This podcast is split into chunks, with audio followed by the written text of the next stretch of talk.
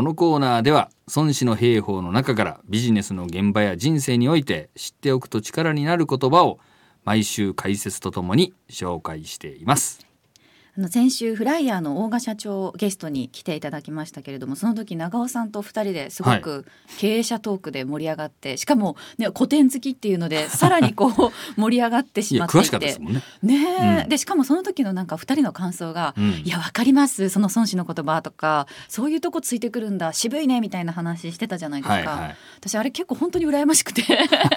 私も仲間に入れてほしいなと思ったので、うん。今夜はまずあの孫子について語るんだったらこれは押さえておこうみたいな言葉、はい。今更ですけど改めて伺えたらなと思うんですが。はい。はい、まああの最も有名なのはですね彼を知り己を知らば百戦危うからずっていうねうん、やつだと思いますね。相手と自分をよく知ってれば、うん。なんか100回戦っても負けませんよっていう。そうそうそうそう、あのこれもあの続きがあってですね、ええ。ーで彼を知らずして己を知らば一生一夫彼を知らず己を知らざれば戦うごとに必ず危うしと、まあ、なってるんですけども、はい、はい、まああの、えーよくこの彼っていうのは敵って言わ言ったり敵を知りとか言うんだけど、まあ元の表現で言うと彼っていう表現になっててまあそれは敵のことなんですけどね。で敵のこともあのお知ってないんだけどその味方のことはちゃんと分かってるっていう状態だと一生一夫っていうのはこう五分五分っていうことでね。ええで敵のことも知らず、まあ、自自軍のこともちゃんと把握できてないようだったらあの戦うごとに毎度危ない目に遭うぜっていう、まあ、あのものなんですけども。はい、まあ、聞いたら当たり前じゃんっていうね、まあ、話なんですけども まあこれは非常に、あのー有名ですしそうですね。やっぱりその孫子っていうのはその情報の力を非常に重要視してるんで、うん。やっぱり敵の兵力をちゃんと把握をすると。そしてまあ当然味方の把握は当然ねしとかなきゃいけないんだけどでちょちゃんと力関係を見てですね、うん。でまあ面白いのはその、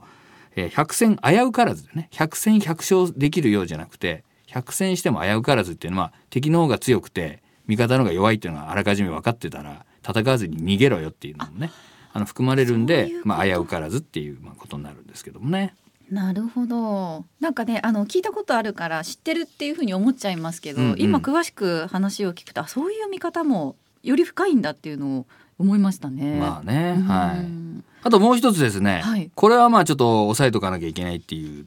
う一節がございまして、えええー兵とは軌道なりっていうね、故に脳なるもこれに不能を示し、用いてこれに用いざるを示すっていう一節があります。知ってますか？いえ、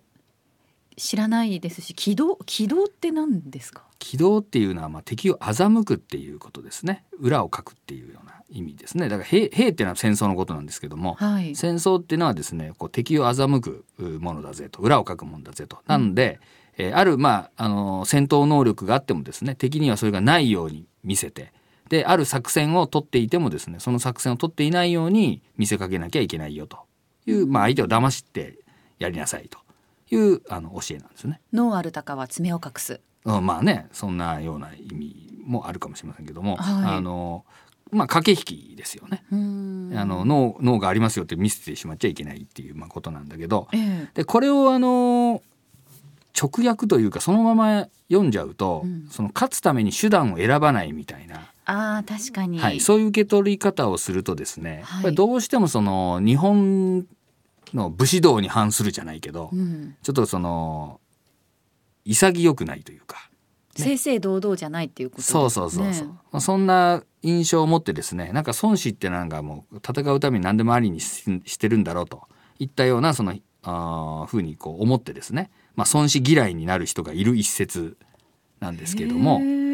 まあ、しかしまあこれでですね。あの戦争ですから。命がけの戦いをするのにねもうバカみたいに正々堂々行きゃいいってもんじゃないっていうね。あのーことでそんなこと言い出したら野球であのねカーブ投げちゃダメだよね。変化球投げんなよ。全部ストレートでいこうって。そうね。真っ向勝負。うん。とかいう話ないでしょ。サッカーでフェイントしちゃいけないとか、うん。そんなことないじゃんっていう、まあ、ことですね。はいでまあこの戦争に置き換えて言うとですね、まあ、現代の戦争と、まあまあ、古代の戦争じゃまあ大きく話が違うとは思うんですけどもやっぱりその戦争をただ先生正々堂々やるっていうのはですねかっこいいっていうか潔いように思うかもしれないんだけど犠牲になるのは現場の兵隊なわけですよ。将軍とか国王がもう正々堂々戦えと言うけど自分が戦うわけじゃないんだから兵隊が戦うわけでしょ。兵隊を戦わせておいて自分は最終的に逃げたんじゃ全然正々堂々じゃないわけでね。やっぱり兵隊を大切にするとですねなるべく損害が出ないようにしたいわけなんですよ。ええ。そのためには敵の裏をかくというねことも考えなければどんどん兵が死ぬことになりますよね。うん。まあ、そういうふうに考えていただかなきゃいけないしでこれはまあビジネスに応用するときにはですね、はい。まあ、いい意味でその相手を欺くといい意味で欺くって何かというとやっぱりサプライズを与えるってことですよね。やっぱりあのビジネスで言うとやっぱお客様の期待値を超えるとかね、まあ、そのように考えていくべきではないかと思いますけどもね。ええ